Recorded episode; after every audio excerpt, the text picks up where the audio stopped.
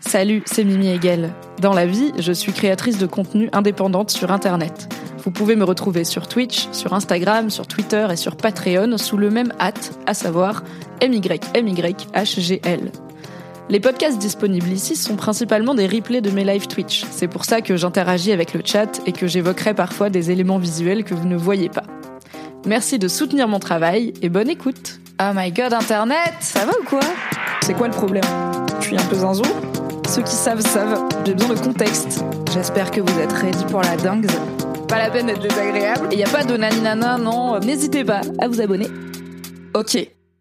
Oh my god It's been 84 years. ah, ça va ou quoi, Internet? Bonne année, au fait. Meilleur vœu euh, on va faire un petit live tranquille. On va juste papoter de comment ça va, qu'est-ce qui se passe dans ma vie, qu'est-ce qui s'est passé ces derniers temps euh, où on ne se voyait plus sur Internet, et euh, qu'est-ce qui va se passer puisque 2024 commence avec ma foi plein de beaux projets, dont le retour des lives. Voilà, c'est pas un one shot. on va revenir régulièrement et plein d'autres choses dont je peux vous parler et même des choses dont je ne peux pas vous parler car elles sont secret défense. Mais voilà, on est, on se remet au charbon. Et en attendant, euh, ces derniers temps, vous avez quand même pu me croiser sur Internet à diverses reprises, notamment, si vous ne le savez pas, vous avez tellement d'épisodes à rattraper euh, dans le Fab et Mimi Show, une nouvelle émission euh, qu'on a lancée en septembre avec Fabrice, n'est-ce pas Fabrice Florent Fabrice Florent et dans lequel on fait ce qu'on fait de mieux, à savoir parler beaucoup trop longtemps dans des micros. On a plein de rubriques, genre la hot take où on parle d'opinions clivantes, euh, Mars et Vénus où on s'interroge sur notre place d'hommes et de femmes respectivement euh, dans cette saucisse patriarcale qui est la nôtre. On a évidemment une question sexo, on a la boule noire où on raconte euh, finalement une grosse loose. On a plein de vocaux des auditeurs et auditrices. Pour l'instant, ça sort un lundi sur deux sur YouTube et en podcast. On a un petit Patreon affilié et tout. Et on a bon espoir de le passer en hebdo assez vite. Voilà, ça fait un moment qu'on dit ça. On voulait d'abord tester la formule un lundi sur deux parce que c'est quand même des épisodes de deux heures et demie, trois heures. Euh, donc ça fait voilà pour en tourner un par semaine, il faut quand même euh, se dégager un petit peu de temps. On voulait voir si ça vous plaisait, si ça marchait. Nous, ça nous plaît, ça c'est sûr. Et euh, bah, apparemment ça vous plaît puisqu'on a plein de retours positifs. Merci. Donc si jamais vous n'avez pas entendu parler du Fab et Show, déjà vous devriez me suivre sur les réseaux puisque c'est à peu près tout ce que j'ai posté ces trois derniers mois. Et aussi si vous aimez m'écouter parler pendant trois heures, si vous êtes sur cette chaîne, a priori c'est le cas abonnez-vous, vous en aurez pour votre argent. Comment vous allez? Est-ce que vous avez passé des bonnes fêtes? Est-ce que vous avez des choses euh, dont vous voulez qu'on parle? Et après, de toute façon, j'ai mes petits sujets. Et même, euh, j'ai fait une boîte à questions anonyme sur euh, NGR, Not Gonna Lie, et euh, je l'ai partagé sur Insta et sur Threads hier, puisque j'ai décidé d'être sur Threads, parce que Twitter complicado, comme vous le savez. Et c'est des questions anonymes que vous m'avez envoyées, et du coup j'ai noté les questions et je les ai mises par ordre pour faire genre crari, un conducteur, un plan.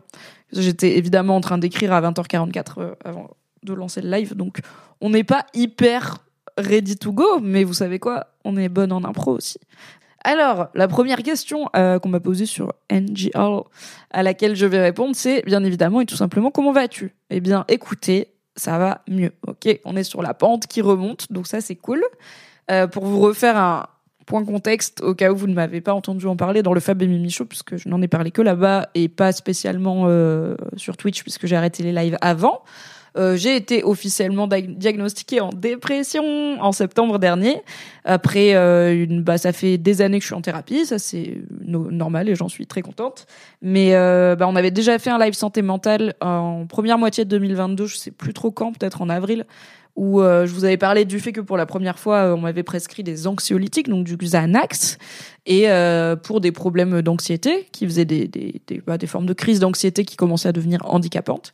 Et euh, donc on avait pendant ce live même googlé différents antidépresseurs anxiolytiques et tout.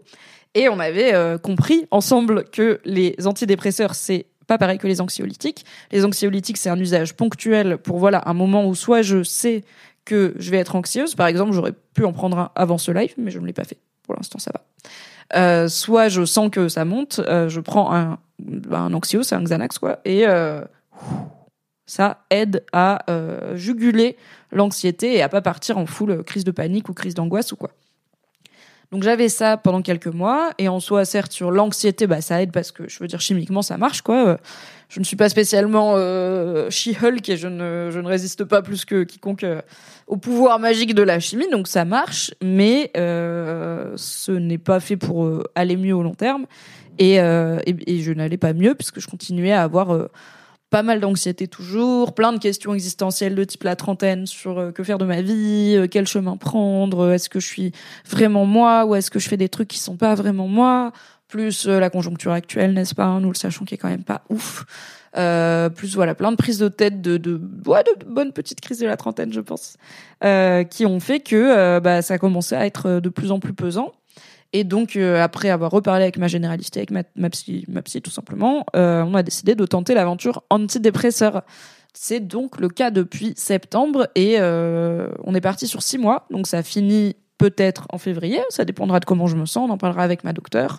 Et sinon, on peut faire neuf mois ou un an, mais euh, en tout cas, ma généraliste m'a dit, moi, j'évite de prescrire plus d'un an sur euh, la même molécule parce que elle veut pas qu'il y ait une forme que ça devienne une béquille où en gros je me le patient ou la patiente se dirait bah je peux plus être heureux ou heureuse sans les antidépresseurs.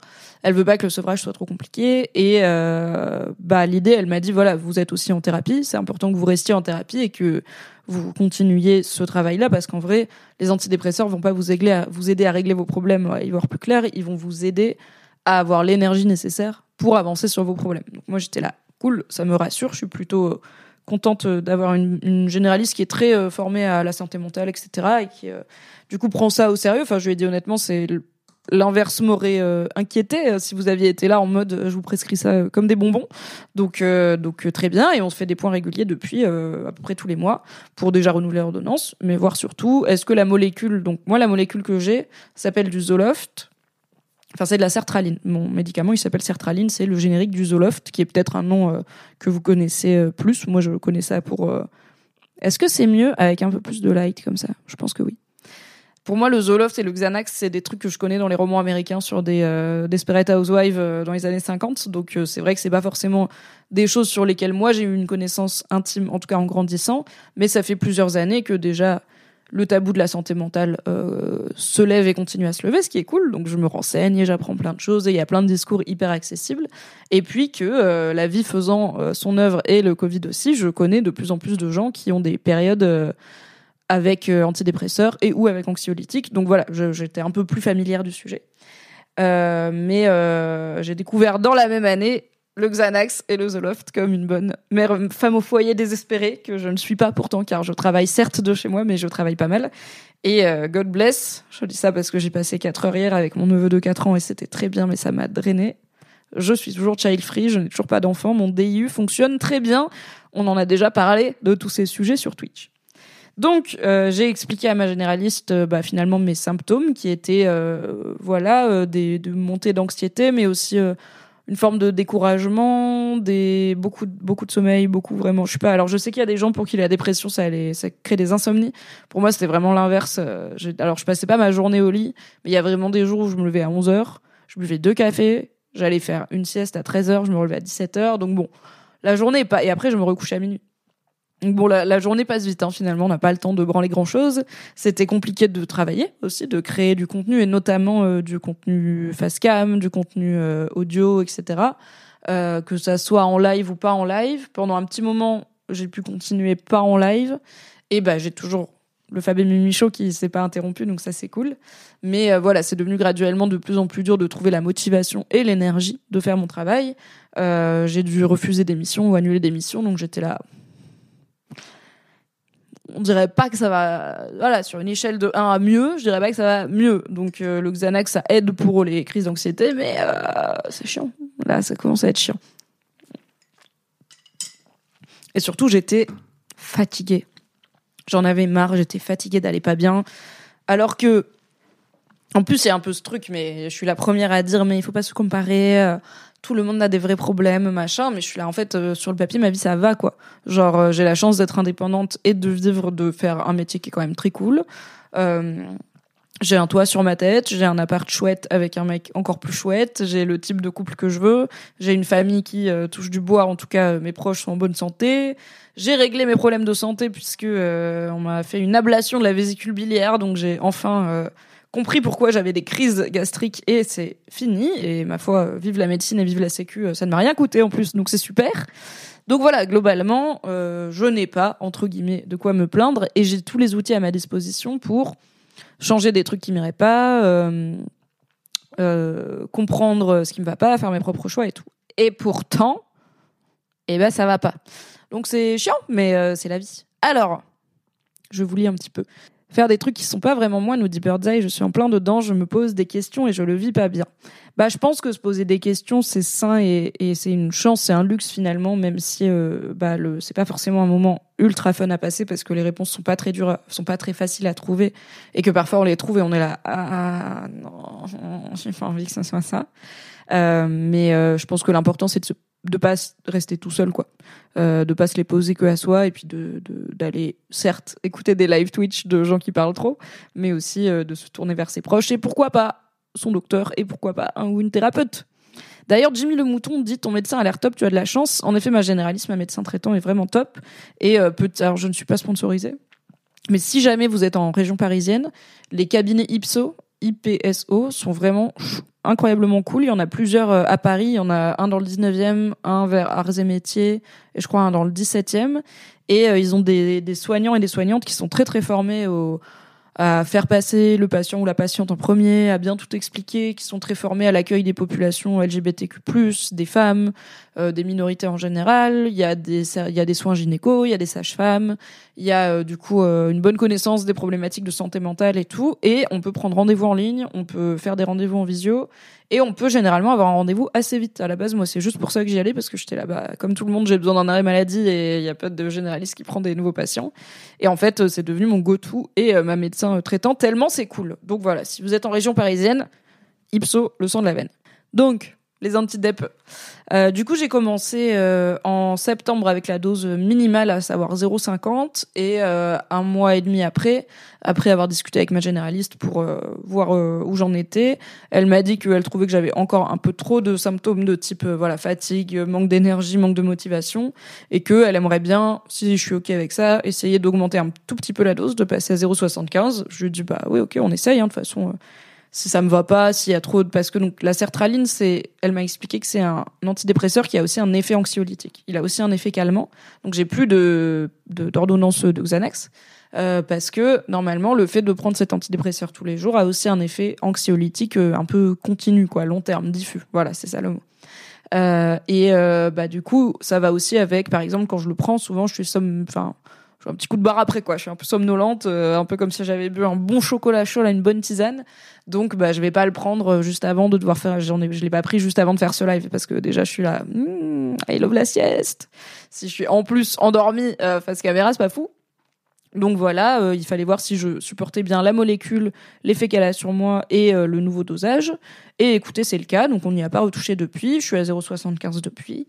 Et euh, on a fait des points réguliers et normalement, euh, on, voilà, on se revoit en février à l'échéance des six mois pour voir euh, si on continue, si on s'arrête là et puis faire un peu le point sur comment ça va. Mais bah ça aide pas mal, donc ça c'est cool et ça me, je pense que c'est une partie de la raison de pourquoi je suis capable de reprendre les lives et d'être contente de repasser mes soirées avec vous. Euh, ça aide parce que en gros ça donc ça a un effet euh, long terme hein, les antidépresseurs pour le coup c'est à prendre tous les jours. Et euh, il faut un peu de temps pour que ça s'enclenche et qu'on ait les effets totalement développés et l'idée c'est que c'est que voilà ça me donne assez d'énergie et de pas de joie parce qu'il n'y a pas d'effet euphorisant mais en tout cas ça m'aide à plus voir le verre à moitié plein à moins paniquer quand il se vide un peu à moins être anxieuse, à moins euh, broyer du noir et à moins aller un peu tout de suite dans le dès qu'il y a un truc qui va pas, genre vas-y j'arrête. Genre de toute façon je le fais pas. Le nombre de trucs que j'ai, enfin sans parler des lives, hein, mais le nombre de trucs que j'ai annulés, que j'ai décalés et tout ces derniers temps est plutôt faramineux même pour moi qui suis. J'avoue, la spécialiste de annuler des trucs, c'est ma il y a euh, le comédien de stand-up euh, John Mulaney qui a qui fait une vanne où il dit en termes de satisfaction immédiate, annuler un rendez-vous, c'est meilleur que de l'héroïne et je suis assez d'accord avec ça. Alors on a su après parce qu'il a fait tout un spectacle dessus qu'il était lui-même extrêmement euh, euh, malheureusement en situation d'addiction à diverses substances donc j'étais là ah probablement qui sait vraiment ce que ça fait. Mais en tant qu'introverti, je suis plutôt la spécialiste de soit annuler un truc, soit, tu sais, le mieux c'est quand t'es là, j'ai un peu envie d'annuler et tout, machin, je vais attendre de voir si je me motive, mais j'ai un peu envie d'annuler. Et là, la personne annule avant toi. Du coup, t'es en mode grand prince, genre, écoute, y a pas de souci, je comprends, repose-toi, prends soin de toi, on se recale ça et tout. Du coup, c'est même pas toi qui prends le crédit, la balle, alors que c'est tout ce que tu voulais. Ça, ça doit être ça, manifesting, vous voyez, c'est les, les planètes et tout, comme vous dites là. Ok. Des Beacher dit, j'ai deux questions. Sais-tu ce qui a provoqué cette dépression? Comment ton compagnon vit-il cela et t'accompagne-t-il? Alors, il n'y a pas vraiment de quelque chose qui a provoqué cette dépression. Il n'y a pas vraiment eu. Euh, en fait, si je remonte le fil, et c'est ce que je fais dans le cadre de ma thérapie aussi, bah on essaye de trouver, voilà, il y a peut-être eu des, des, déclencheurs, des triggers ou des choses qui ont fait office de goutte d'eau, où ça a trop appuyé sur quelque chose qui est sensible pour moi, et du coup, euh, bah ça a fini par euh, céder, le barrage a cédé finalement. Euh, mais je pense qu'il y a aussi, c'est une étape assez compréhensible et normale pour moi dans une vie, pas forcément d'être en dépression, mais d'avoir une période où on est paumé et où on remet plein de choses en question et où du coup bah ça peut faire peur et la peur ça paralyse et je pense que selon où on en est en termes d'énergie, de santé mentale et euh, et en termes de contexte finalement et de piliers et de repères, bah on est plus ou moins prêt ou prête à encaisser ces périodes de doute. Et là par exemple bah comme plein de gens de mon âge, je suis concernée par euh, la crise climatique, la guerre environ partout, euh, la droite au pouvoir, euh, l'inflation. Enfin, tout ça, c'est déjà de base un terreau qui est qui, est sensible, quoi. Le monde macro est pas hyper dingue, même si j'essaye toujours de genre me focaliser aussi sur les, le positif et tout. Bah, c'est dur, quoi. Voilà. c'est c'est mieux quand il y a plus de positif. Voilà. N'hésitez pas à faire plus de positif. Il y a ça, il y a le fait que j'ai pas mal changé de repère ces dernières ces derniers 18 mois, on va dire, parce que j'ai à la fois quitté mon travail, qui est changé d'appartement et emménagé avec mon mec, donc euh, pour la première fois. Donc euh, ça fait beaucoup de, pas forcément de changements négatifs, et honnêtement, il n'y a aucune de ces trois choses que je regrette.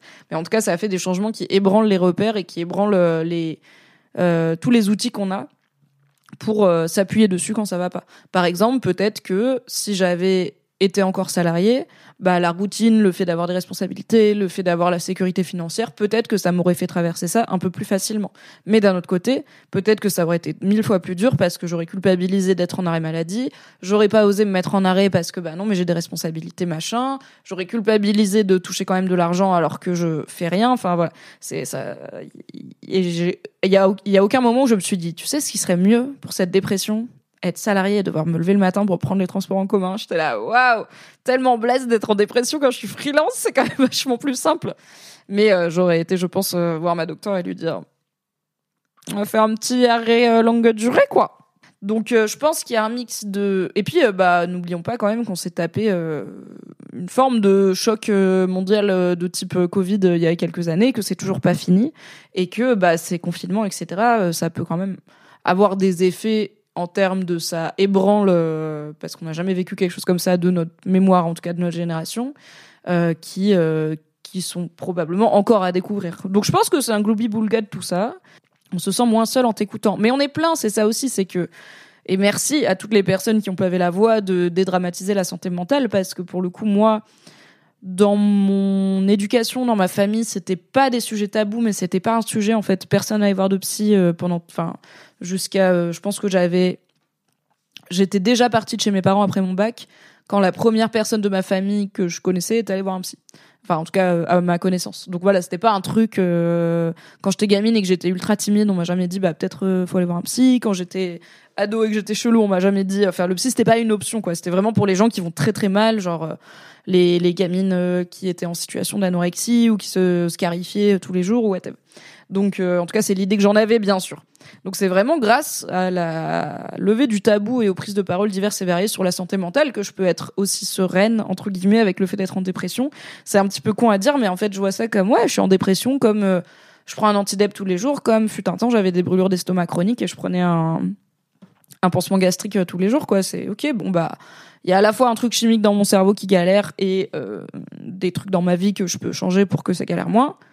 Et bah avançons, c'est une aventure comme une autre quoi. Je veux dire ça fait partie de la vie. Mais en fait, ça me ravit pas d'être en dépression, mais ça me.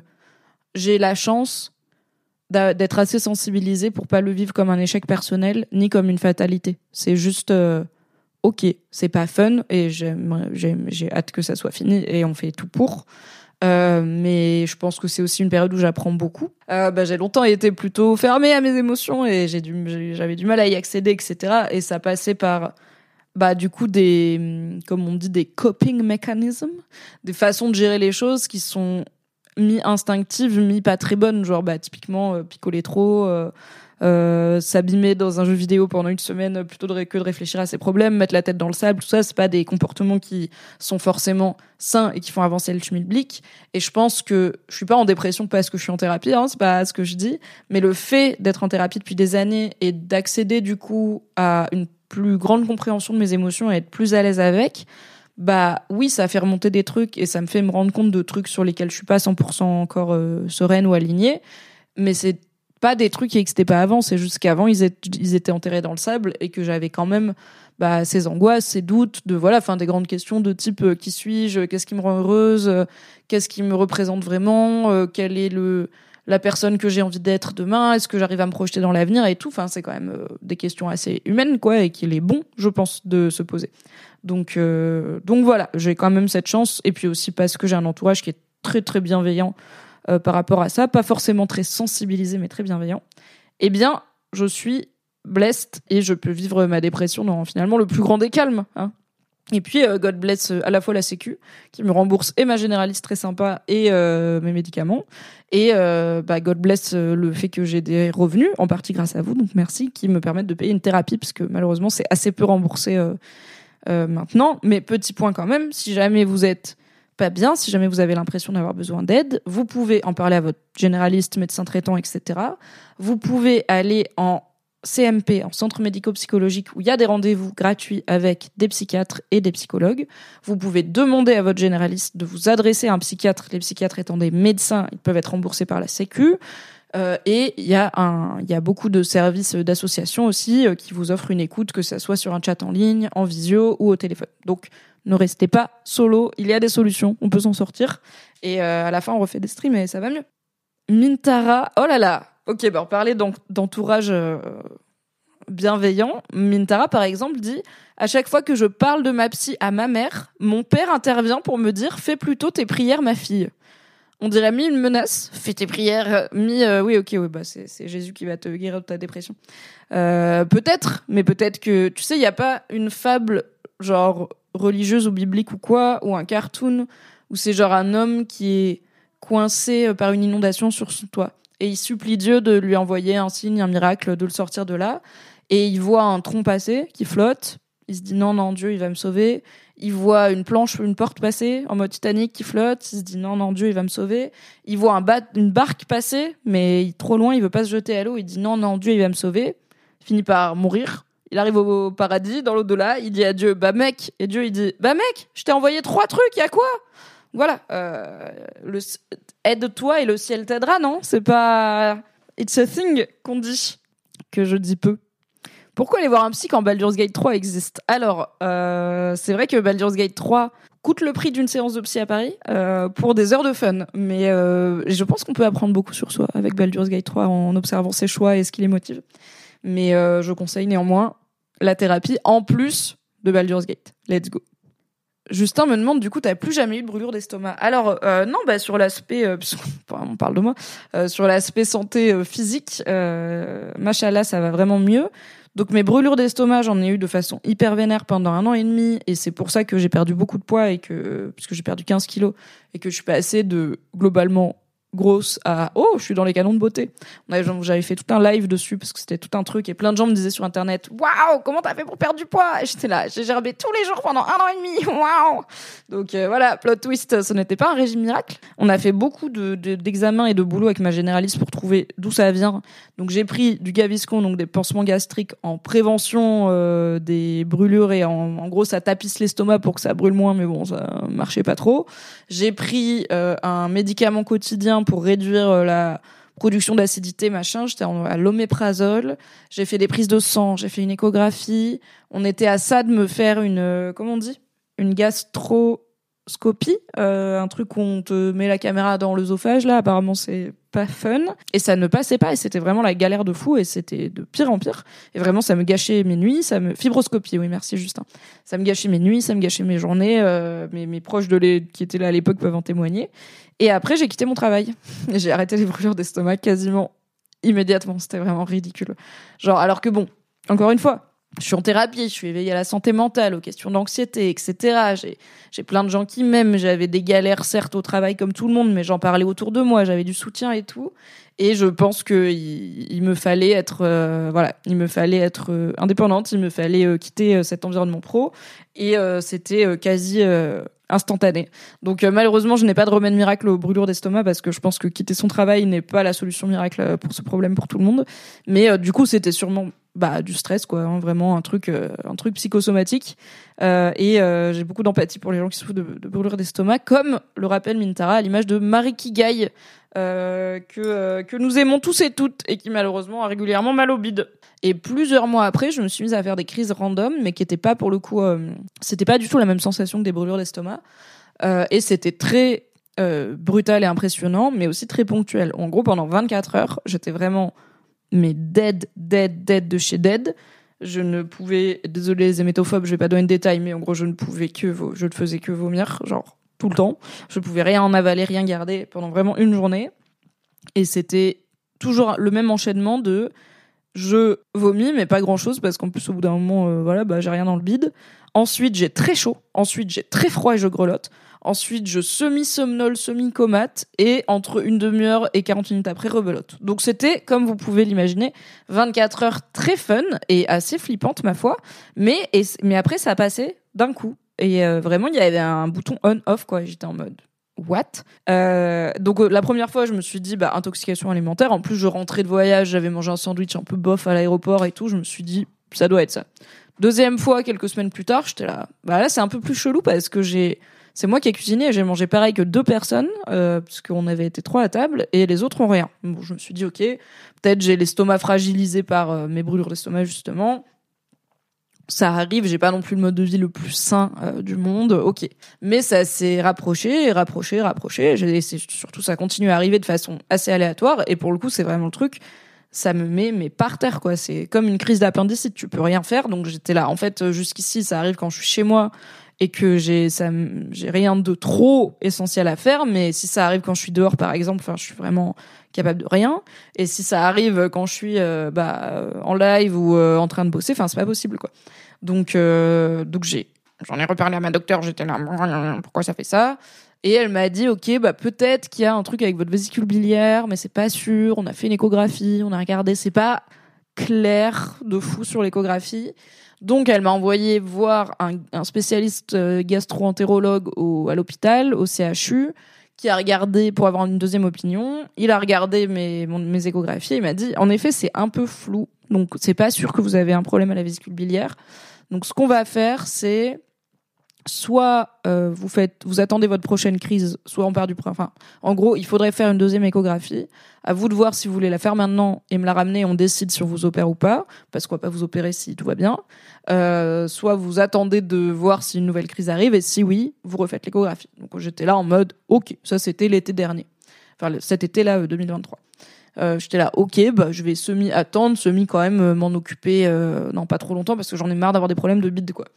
Et sur ce, euh, malheureusement, en octobre euh, de cette année, euh, ma famille a traversé un deuil puisque j'ai perdu une cousine d'un cancer du pancréas fulgurant et j'avais déjà perdu une tante du même côté de la famille d'un cancer du pancréas fulgurant.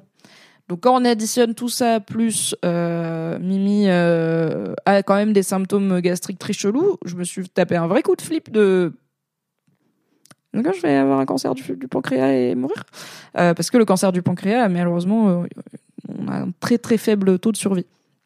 Donc euh, j'étais vraiment en stress. J'ai expliqué ça à ma docteure. Elle m'a dit ok bon on va faire un scanner alors comme ça on vérifie déjà est-ce qu'il y a un truc avec votre pancréas ou pas? Et un scanner c'est je sais pas on voit d'autres trucs qu'à l'échographie. Je fais ok je vais faire un scanner. Je le programme pour le lendemain tellement je suis stressée. Moi je suis là je vais mourir c'est sûr je vais mourir c'est sûr c'est sûr je suis en train de mourir. Zinzin la meuf. Euh, j'en parle dans le Fab et Mimi Show plus en détail, si vous voulez. Euh, L'histoire de comment Mimi a, découvrir, a découvert la peur de mourir à 32 ans, euh, puisque je n'avais jamais eu vraiment peur de mourir avant. Millions of people have lost weight with personalized plans from Noom, like Evan, who can't stand salads and still lost 50 pounds. Salads generally for most people are the easy button, right? For me, that wasn't an option. I never really was a salad guy. That's just not who I am. But Noom worked for me. Get your personalized plan today at Noom.com. Real Noom user compensated to provide their story. In four weeks, the typical Noom user can expect to lose one to two pounds per week. Individual results may vary. Et euh, donc je trouve un truc libre le lendemain, je vais faire un scanner premier de ma vie. Le scanner c'est le truc où t'es allongé, ils te font passer dans le gros tube là. C'est pas un IRM donc c'est pas le tube fermé, mais c'est un gros cercle qui passe autour de la zone à, c'est des radiations quoi, euh, de la zone à examiner et ils te branchent une perf qui fait passer un liquide dans ton dans tout, ton système euh, sanguin pour genre qu'on voit mieux. Voilà pour mettre en relief les veines etc. Et et j'explique à euh, la, personne qui fait l'examen et à la, à la spécialiste, la chirurgienne qui va regarder, non la radiologue pardon, qui va regarder les résultats, que j'ai cette historique de cancer du pancréas dans ma famille et que ça m'inquiète beaucoup. Et les deux me disent, et le premier truc qu'elles me disent, elles regardent, elles disent, votre pancréas va très bien, c'est pas votre pancréas. Donc là je me dis, ah, ok, ça va, je sais toujours pas ce que c'est, mais c'est pas mon pancréas et franchement, à ce moment-là, c'était pas le seul truc qui m'importait, mais pas loin, parce que j'étais là, Enfin, c'est très compliqué, visiblement. Ouais, Dickinson dit que c'est ce qui est flippant vers 30 ans. T'es censé être jeune pour avoir des trucs graves et tu commences à entrer dans l'âge où tu peux commencer à développer des trucs graves. Oui, et euh, statistiquement, bah, connaître de plus en plus de personnes qui, qui ont des trucs graves. Euh, les deux personnes de ma famille qui sont décédées du cancer du pancréas étaient plus âgées que moi. Elles avaient la cinquantaine à peu près. Mais, euh, mais c'est pas une raison, quoi. Euh, de, ça peut arriver. Il y a toujours des, des cas où ça arrive à des gens plus jeunes. Donc je fais le scanner, ce n'est pas le cancer du pancréas, je me dis God bless et elles me disent voilà, bah on est toujours sur c'est peut-être votre vésicule biliaire mais c'est toujours pas incroyablement net. Donc euh, de toute façon votre généraliste qui vous qui votre médecin traitant qui vous suit va aussi regarder et tout, euh, reprenez rendez-vous avec elle. Je me dis OK, ça tombe bien. Nous sommes un vendredi et le lundi, je m'apprête à décoller pour Budapest pour une semaine de vacances en amoureux bien méritées, parce que mon copain et moi, on n'est pas partis ensemble cet été, on n'a pas pris de vacances ensemble depuis un moment. Voilà, je venais de sortir euh, du deuil qui a frappé ma famille, euh, enfin je venais d'encaisser ça, on avait bien besoin de repos. Lundi, notre avion est à 17h, ok, vous l'avez Pour la Hongrie. Lundi 5 du TAM, je me réveille, je fais une crise, je suis là. Mmh évidemment, évidemment, ce que ça arrive maintenant. Je me dis, tu sais quoi, peut-être ça va passer plus vite que d'habitude. Il est 5 heures du matin, l'avion est dans 12 heures. Peut-être que we can make it, tu vois. Peut-être que cette fois-ci ça va passer, peut-être que si j'y crois euh, encore, ça va aller. Trois heures plus tard, euh, je réveille mon mec et je lui dis Ok, appelle SOS médecin, c'est pire que d'habitude. Là, j'ai vraiment trop mal, je suis trop chaos. C'est déjà pas fun d'habitude, mais là, ça m'inquiète. Et aussi, je me dis peut-être qu'il y a bah oui, vous faites une intoxication alimentaire, euh, voilà, on vous purge, euh, et dans deux heures, vous êtes ready à partir. Moi, je croyais que j'allais à Charles de Gaulle à la fin de la journée. Hein. Pas du tout. Spoiler, j'ai jamais été en Hongrie hein, de ma vie. J'ai pas encore vu Budapest du coup. Euh, SOS médecin arrive, la dame m'ausculte, elle me voit comme ça en sueur, à peine capable de parler, elle prend ma température, je suis à 36,9, elle est là, ah non, ok, d'accord, vous, toute la sueur là, c'est juste la douleur, c'est vous, vous n'avez pas de fièvre. J'étais je ne sais pas, je suis une boule de somme là actuellement. Donc elle me file, elle me, elle m'injecte un petit antidouleur dans la fesse et elle me dit ouais allez à l'hôpital hein, parce que a priori calcul de la vésicule biliaire. Oh non, c'était donc ça depuis le début. En effet, euh, j'avais euh, des calculs au niveau de la vésicule biliaire, qui est un truc qui arrive. Euh, je connais plusieurs personnes à qui c'est arrivé. Et bah, la bonne nouvelle, c'est que c'est une opération qui est courante, qui est avec très peu de risques, euh, qui est remboursée, qui et qui n'a pas de conséquences long terme. C'est un peu une appendicite en vrai. Euh, C'est-à-dire qu'on peut très bien vivre sans vésicule biliaire. La mauvaise nouvelle, c'est que les calculs, quand ça arrive, ça fait très mal. Donc c'est ça qui arrivé depuis plusieurs plusieurs fois. Il y a eu des il y a eu un calcul qui a fini par se déloger. Donc c'est pour ça que j'avais mal, mal, mal, et au bout d'un moment, c'est bon. Euh, mais là, ce coup-ci, euh, bah, il était devenu trop gros, il pouvait plus se déloger. Donc, euh, méga crise, euh, douleur, naninana, urgence, perf, Bim bam boum, nouvelle échographie, bim bam boum, journée aux urgences, la fête. Un grand merci et du love à Nodus, mon amoureux, qui a tout géré comme un chef.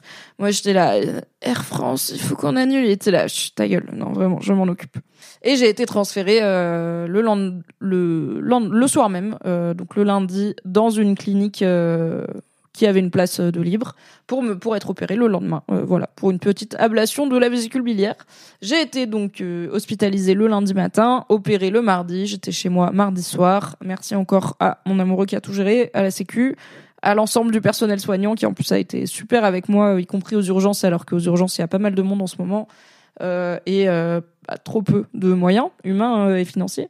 Donc euh, voilà, petite opération, mais euh, ça va très bien franchement. Et du coup, euh, bah, il n'y a pas de conséquences long terme, j'ai pas de d'interdiction de restriction alimentaire, quoi que ce soit. Je suis juste dans le plus grand des calmes, débarrassée enfin de ces crises, mais du coup, c'était pas lié à mes brûlures d'estomac, ça n'avait rien à voir. Donc les brûlures d'estomac peuvent toujours revenir, notamment avec le stress, mais pour l'instant, touche du bois, on va juste faire la dépression, hein, on va pas tout cumuler en même temps, ok? On va faire ça. Voilà, donc les problèmes physiques, c'est réglé. La santé mentale, working on it.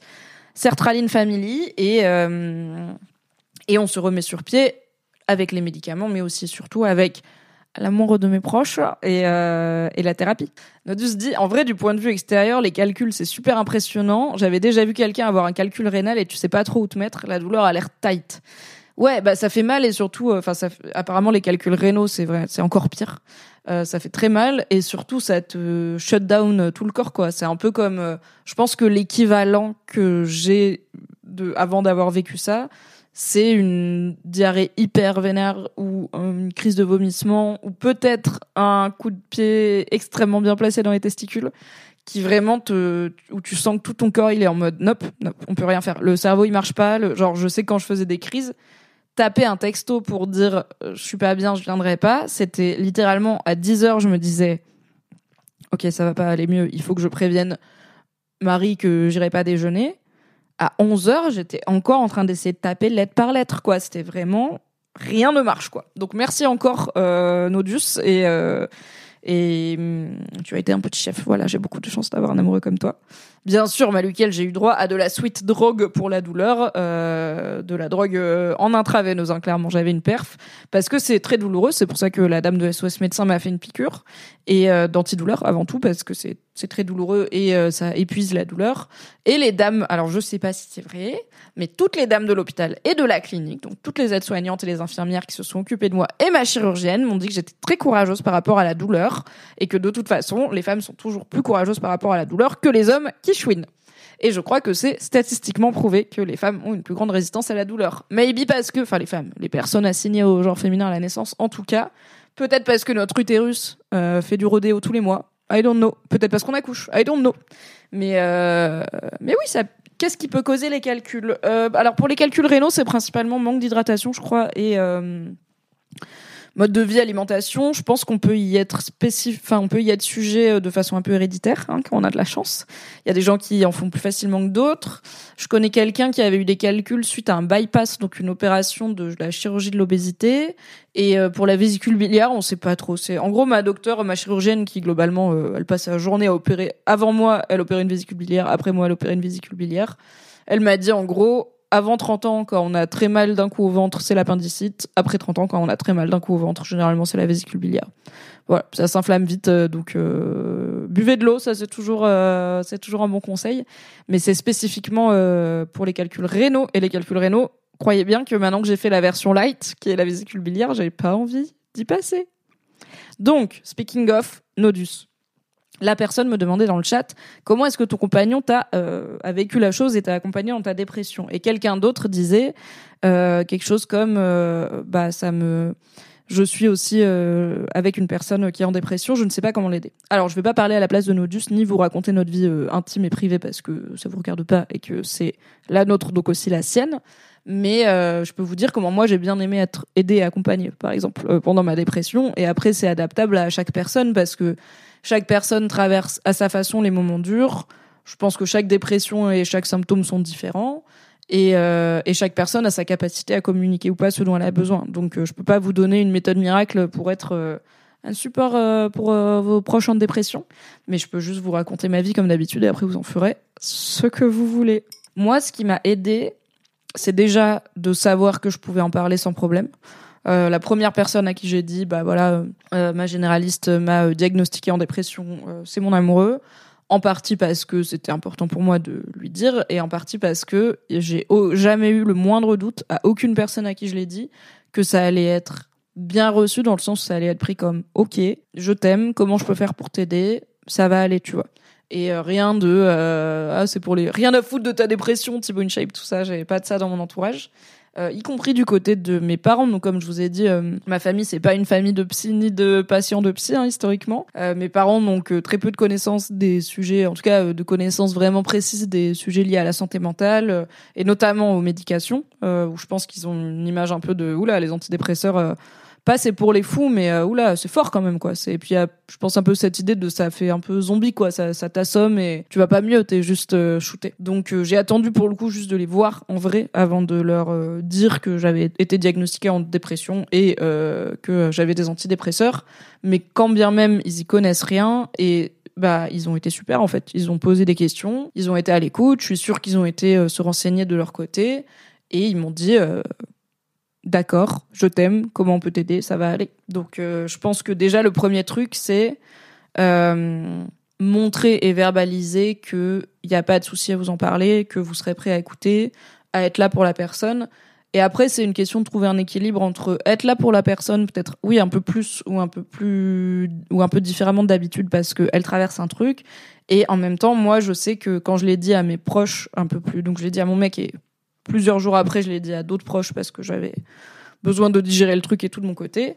Euh, je l'ai fait sur WhatsApp parce que je suis une personne chelou. Je leur ai fait un message groupé en mode ah je suis en dépression, voilà bisous. Après j'ai créé un mème parce que je suis débile et que je cache mes émotions derrière de l'humour. Euh, et euh, ce que j'ai dit dans le message, c'est voilà, c'est comme ça. Je suis pas la première du groupe à être passée par là. J'espère être la dernière, mais je ne le garantis pas. En tout cas, je veux que ça change rien. J'ai pas envie d'avoir des regards de pitié, j'ai pas envie d'être cajolée, je suis pas en sucre, j'ai pas envie qu'on me dise ah ça va et tout. Euh, et, euh, et ce serait même contre-productif parce que un des trucs qui est galère pour moi, c'est que je suis très vigilante et très en sur euh, surempathie envers euh, comment les gens se sentent, comment les gens se traitent, comment les gens me traitent. Est-ce qu'il y a du non-verbal, est-ce qu'il y a des trucs chelous? Genre je suis in touch with the vibe et du coup je sens quand les gens ils sont genre trop gentil, tu vois, trop gentil, je suis là, non, normal. Donc je leur ai dit, soyez comme d'hab, et ils étaient là, ok, et ils ont été comme d'hab, mais avec euh, Mimi qui est en dépression, donc ils ont été très compréhensifs, et voilà, donc je dirais, c'est un équilibre à trouver entre bah, accompagner la personne parce qu'elle vit un truc et euh, lui permettre au maximum de vivre une vie normale et d'être euh, traité normalement. Euh, je dirais que c'est bien d'être indulgent ou indulgente avec euh, les diverses manifestations de la dépression qui peuvent être un petit peu euh, surprenantes ou incompréhensibles. Alors il y a l'aspect, voilà, il y a des gens qui font des insomnies de fou, il y a des gens qui dorment toute la journée, il y a des gens qui restent, qui dorment pas mais qui restent au lit toute la journée, il y a des gens qui ont du mal avec leur hygiène personnelle, avec l'hygiène de leur chez eux, avec l'alimentation, avec les deadlines, avec voilà, il y a plein de choses de manifestations. Moi j'ai des symptômes qui sont heureusement pas trop lourd et euh, bah typiquement euh, j'ai jamais arrêté de me doucher euh, etc ça va. Euh, mais euh, mais voilà il y a beaucoup de choses qui socialement deviennent compliquées. J'ai une jauge d'énergie sociale qui est déjà pas très haute de base et qui a tendance à se drainer très vite euh, quand ça va pas. Donc bah par exemple un de mes amis qui savait que j'étais en dépression et qui est lui-même aussi une personne concernée par la problématique n'est-ce pas? C'est mon pote de sertraline. J'étais un soir, je passais la soirée chez lui. On avait vraiment genre tranquille, on dit non matin au film, il n'y a pas de pas de stress et tout et genre on n'est pas obligé de parler deep quoi, on peut vraiment genre euh, être chill. Et en même temps, si je veux parler de mes émotions, je sais qu'il est à l'écoute et tout. On avait fait à manger et tout, genre pour deux, machin, je crois c'est risotto et tout. Il va pisser avant qu'on mange. Moi, je joue un peu avec son chat. Il sort des chiottes. Je lui dis, je vais y aller. Vraiment, je me lève et je lui dis, je vais y aller, faut que j'y. Je suis trop stressée maintenant pour être. Je sais, j'ai monté d'anxiété, etc. Je lui dis, je, je vais y aller. Je vais pas pouvoir euh, continuer à socialiser. Désolé, c'est très brutal. Et aussi, tu vas dîner tout seul. Et il m'a, bah, il était genre triste parce qu'il est en empathie pour moi. C'est comme si je lui avais dit bah j'ai trop mal au bide, je vais rentrer. C'est genre oh, bah non ma pauvre. Euh, mais euh, mais il l'a pas pris personnellement. Il m'a pas il m'a fait aucun reproche. Il a tout à fait compris. Ça l'a pas empêché de me réinviter et de m'envoyer un message pour me dire que le risotto était bon. Donc euh, voilà.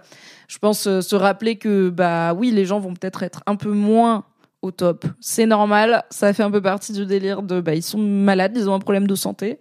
Donc, euh, tout comme euh, si vous avez un pote euh, qui s'est pété la cheville, vous lui en voudrez pas de marcher moins vite dans la rue avec vous, bah c'est un peu pareil.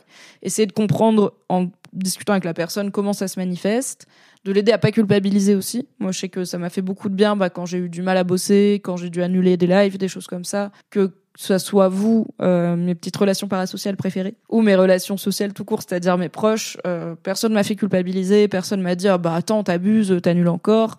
Euh, j'ai eu quelques personnes qui m'ont, et on va en parler, hein, c'est venu sur euh, dans les questions anonymes, qui m'ont demandé bah, financièrement est-ce que ça va aller et tout est-ce que je peux me permettre entre guillemets d'annuler des choses mais quand il s'agit d'un live comme ça voilà bon c'est pas merci beaucoup et encore une fois pour tout votre soutien mais c'est pas Twitch qui paye mon loyer et c'est à peine Twitch qui paye euh, une semaine de course donc euh, c'était pas un enjeu financier dingue mais voilà il y avait cette question là à la limite de est-ce que tu peux te le permettre mais il y avait pas euh, bah ni de jugement ni de un peu de forcing en mode mais non vas-y c'est c'est en forgeant qu'on devient forgeron. Tu es en dépression, arrête. Donc ça c'est cool. Et au contraire, il y avait plutôt une genre de m'accompagner vers l'indulgence et dire ok, et un peu d'aide de ok, est-ce que tu es sûr? Est-ce qu'il n'y a pas une façon où je peux t'aider à faire le truc? Est-ce que tu penses pas pouvoir faire une petite partie Comme ça, tu es contente d'avoir fait un truc et pas tout d'un coup Est-ce qu'il n'y a pas une version où on peut simplifier le truc, voire le déléguer? Donc voilà, il y avait aussi des pistes de solutions. C'était pas forcément ok, bah t'annules, on annule tout euh, et on reste sous la couette. Mais euh, en tout cas, il y avait zéro il y a toujours zéro culpabilisation. Je pense que a priori, si vous êtes sur ma chaîne, si vous suivez un peu mes contenus, c'est un peu évident, mais euh, que vous allez pas faire culpabiliser la personne à qui vous êtes. Après, il y a aussi une question de préservez-vous et, et, trouver, définissez et communiquer sur vos limites. À la fois c'est de la faute de personne si la personne est en dépression, mais les répercussions de cette dépression vous concernent aussi si vous êtes euh, proche de cette personne. Donc typiquement, si vous avez une amie en dépression qui annule euh, sa euh, venue à un événement, bah ils ok. Sauf si peut-être c'est l'événement le plus important de votre vie. Et peut-être que là, ça vous touchera et vous vous direz, bah en fait, là, ça, ça me blesse son absence et tout. Bah du coup, c'est une discussion qu'il est possible d'avoir. Euh, si vous avez, euh, si vous vivez avec quelqu'un en dépression qui voilà euh, n'arrive plus à prendre soin des espaces communs, de normes d'hygiène et tout, c'est des discussions qu'il faut. En fait, il faut jamais sacrifier, aider quelqu'un. En fait, c'est pas vous qui allez guérir la personne. Donc vous pouvez juste rendre sa vie un peu plus confortable le temps qu'elle guérisse. C'est vraiment imaginer que la personne a la jambe dans le plâtre quoi. C'est vous allez rien faire pour accélérer la, le fait que l'os se ressoude. Par contre, vous pouvez euh, rendre les choses accessibles, vous pouvez euh, rendre les nuits moins compliquées et euh, vous charger un peu plus souvent de la vaisselle parce que c'est chiant de tenir debout avec une jambe dans le plâtre. Voilà. Voir une pote en crise d'anxiété ou en big phase de dep, c'est dur. T'es là, tu sers à rien et t'aimerais tellement qu'il ou elle aille mieux.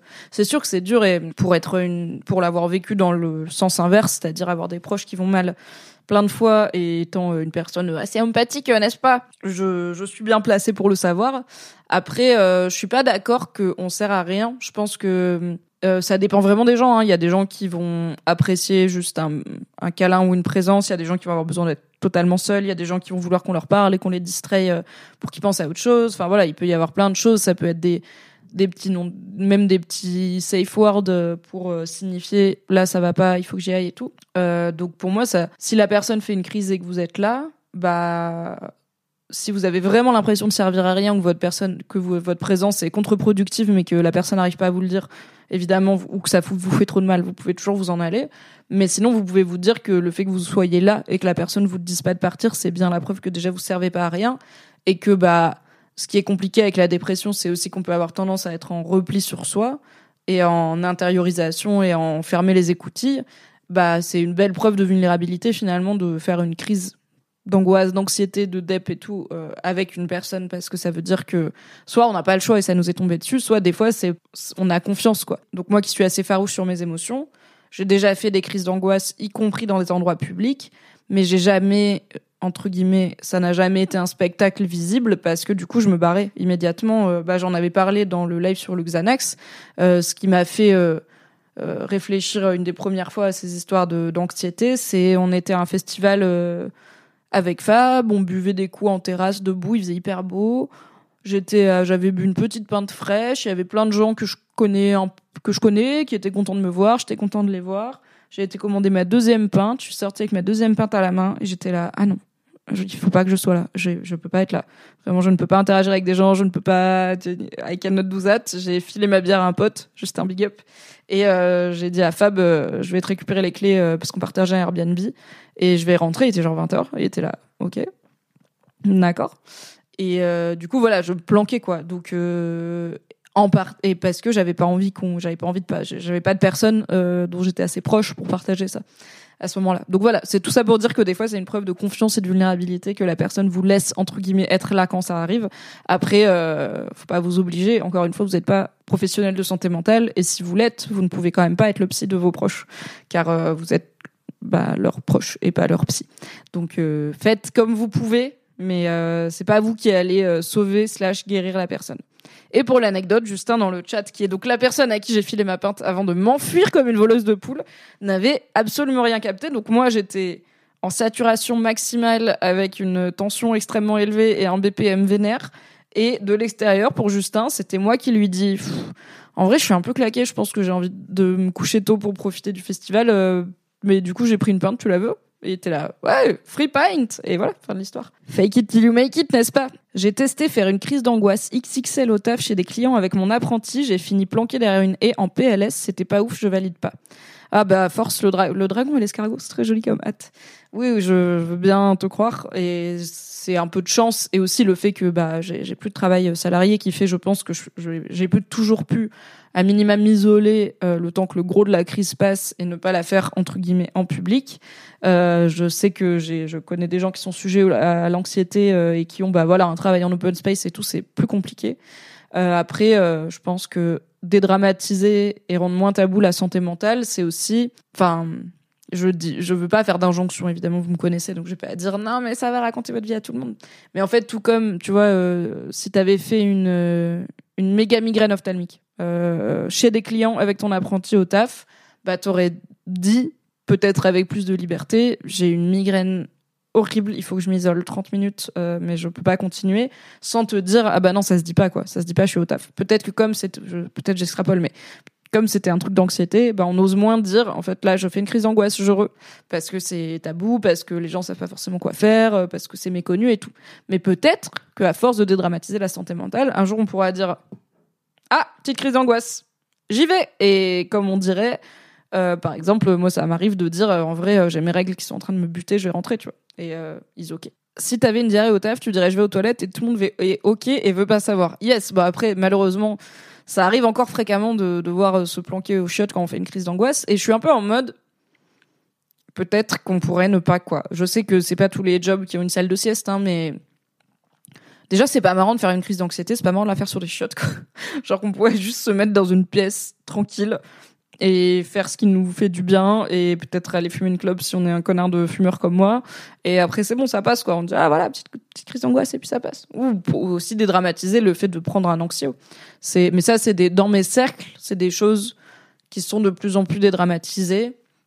Par exemple bah j'ai je connais une personne qui est voilà assez sujette à l'anxiété et tout. Euh, je sais que si euh, on va voir un spectacle ensemble de type dans une salle fermée c'est quelqu'un qui est pas mal euh, agoraphobe, claustrophobe, bah euh, je sais que cette personne va prendre un anxio euh, probablement dans la file d'attente et c'est ok. C'est comme euh, moi je prendrais un doliprane parce que j'ai la crève quoi. Voilà. Je vous donne rendez-vous très bientôt dans un nouvel épisode du Fab Mimi Show et sur Patreon où je vais me remettre à publier plus régulièrement. Et pour celles et ceux qui avaient suivi l'aventure de ma newsletter All the Feels, elle revient aussi très vite. Et du coup, bah, rendez-vous en podcast sur euh, mes flux podcast aussi, puisque ma monteuse va reprendre du service. Love you, Pauline. Et ça va être chouette. Prenez soin de vous, dites aux gens que vous aimez, que vous les aimez. Et euh, un jour à la fois, ça va aller. Bye bye. Merci d'avoir écouté cet épisode. Pour soutenir le podcast, pensez à lui mettre 5 étoiles et un gentil commentaire sur votre appli préférée. Si vous voulez encore plus de Mimi dans vos oreilles, vous pouvez retrouver mes débriefs de séries sur le flux Mimi Hegel débrief les séries, tout simplement. M'écouter avec la créatrice de contenu Marie Kigai chaque mardi dans le podcast BFF et me retrouver tous les dimanches en compagnie de Fabrice Florent dans notre podcast cinéma Le Film Club. Tous les liens sont dans la description. Merci à Valentin Nortier pour le générique et à Pop Music Production pour le montage. Et très belle journée